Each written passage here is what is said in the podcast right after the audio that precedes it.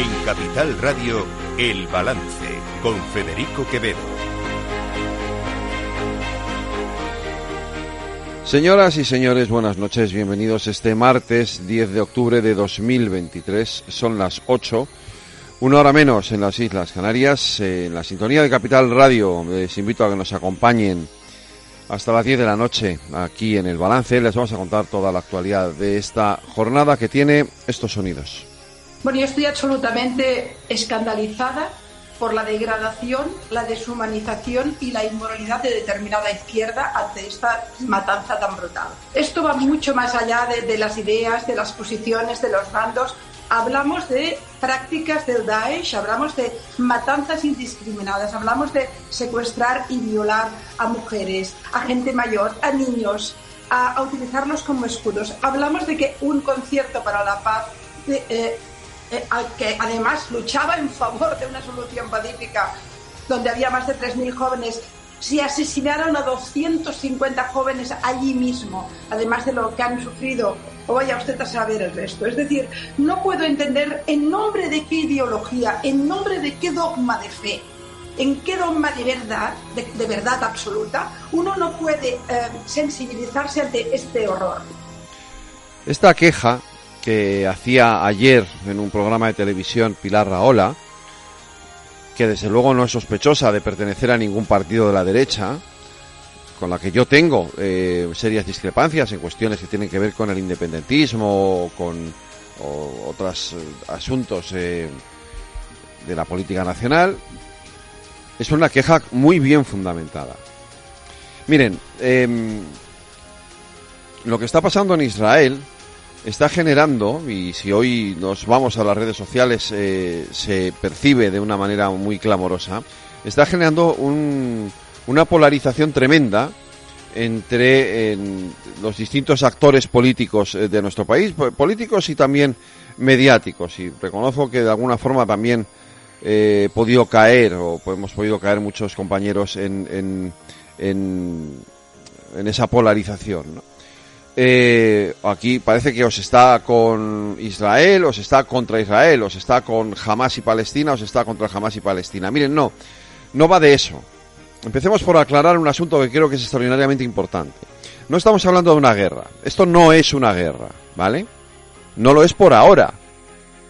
No sé si en el futuro, o en un futuro cercano, a lo mejor eh, la intervención o la aparición de, de Irán como actor fundamental en lo que ha ocurrido puede acabar conduciendo esto, todo lo que ha pasado, a una guerra, a un conflicto. Ojalá eso no ocurra, porque entonces en ese momento sí que estaremos en un punto a lo mejor de no retorno y, con unas consecuencias ahora mismo imprevisibles.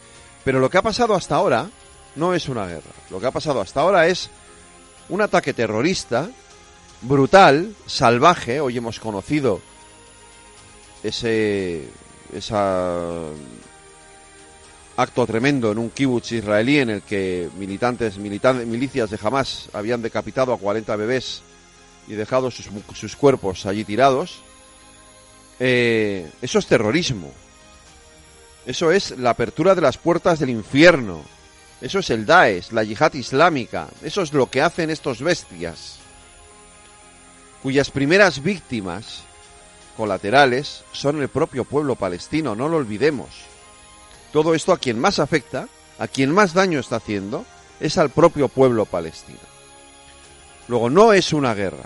Y lo que ha hecho Israel es responder probablemente también de manera desproporcionada y provocando también víctimas civiles, y eso también hay que condenarlo, está respondiendo a un acto terrorista, como en su día hizo Estados Unidos después de los atentados del 11 de septiembre. Insisto, eso luego puede conducir a un conflicto armado, ya lo veremos, pero ojalá no, ojalá esto no pase.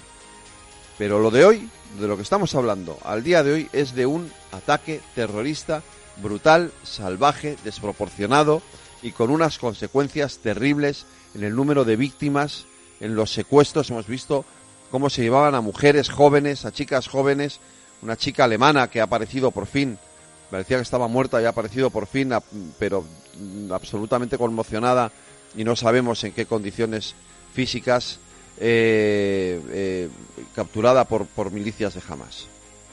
De esto es de lo que estamos hablando. De algo brutal, salvaje, tremendo que hay que condenar sí o sí, independientemente, independientemente de que uno esté o no defendiendo, y hay que hacerlo, los derechos del pueblo palestino. Que los tienen y hay que defenderlos. Igual que hay que reconocer y decir que el Estado de Israel se ha excedido muchísimas veces contra ese pueblo. Y eso también está condenado por Naciones Unidas. El problema es que se ha polarizado.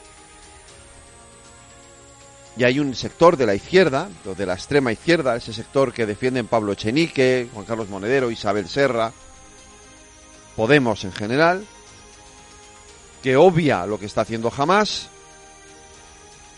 y solo le interesa, solo le interesa condenar las acciones de respuesta de Israel. No condenan estas barbaries, no condenan la barbarie, condenan la respuesta de Israel. Y por eso protesta Pilar Raola en ese audio que les he puesto. Y con toda la razón del mundo. Porque estamos hablando de verdad, de salvajes, de animales, de asesinos.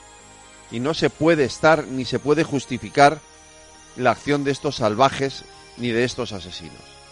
Luego está una izquierda más moderada, más razonable, que condena las dos partes. Condena la barbarie de los asesinos y condena también la respuesta de Israel, porque probablemente haya sido desproporcionada en muchos casos.